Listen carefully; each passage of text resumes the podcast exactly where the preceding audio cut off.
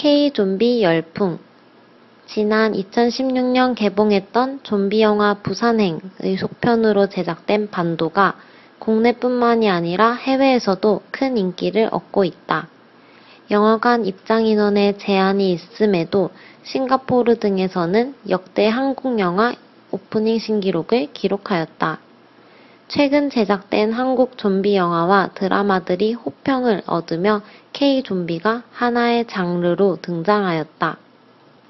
한유资讯尽在韩知